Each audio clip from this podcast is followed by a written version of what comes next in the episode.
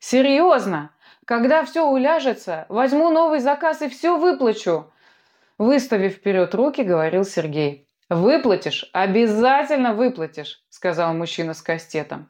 «С процентами», — добавил второй. «А пока мы тебя немного обработаем, чтобы впредь...» Анита руками прочертила в воздухе дугу и сжала пальцы. Газ уплотнился и стал непроницаемым для фотонов света. Всех участников происшествия накрыло куполом абсолютного мрака. Девушка села на пол в позе лотоса и стала ждать. Темнота ее не пугала, чего не скажешь об остальных.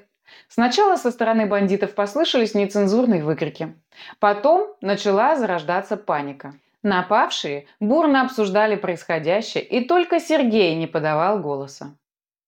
Приправляя свою речь большим количеством мата, мужчины недоумевали по поводу происходящего.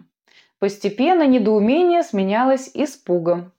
Кто-то высказал предположение, что это операция правоохранительных органов, и с этого момента нападавших охватила настоящая паника.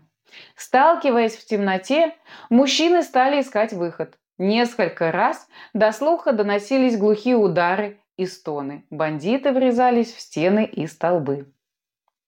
С трудом выбравшись из фотононепроницаемого купола, мужчины разбежались кто куда. Дождавшись, пока все окончательно стихнет, Анита сделала газ прозрачным, и на ее части парковки вновь стало светло. Сергея нигде не было. Весь оставшийся день девушка думала о произошедшем. Она корила себя за то, что думала о Сергее плохо. Оказалось, что парню действительно нужна была помощь. За деньгами он гнался не от жадности. После нападения Анита была уверена, что Сергей не вернется. Она вспоминала, как Натали рассказывала, что выходцы из серых сдаются очень быстро. Многих хватает всего на несколько часов. Думая о парне с неприятностями, Анита, как обычно, сидела в тени колонны. Вдруг Вдали послышались знакомые шаги. Это был Сергей. Он нес в руках бутылку пива, и его пошатывало. Подойдя к стене, юноша выругался и ударил серый бетон кулаком. Молодой человек был настолько пьян, что отшатнулся и чуть не упал назад. Некоторое время он разговаривал со стеной. Суть этих разговоров состояла в том, что это перекрытие стоит между ним и вожделенным миллионом. Он то уговаривал стену, то бил кулаками.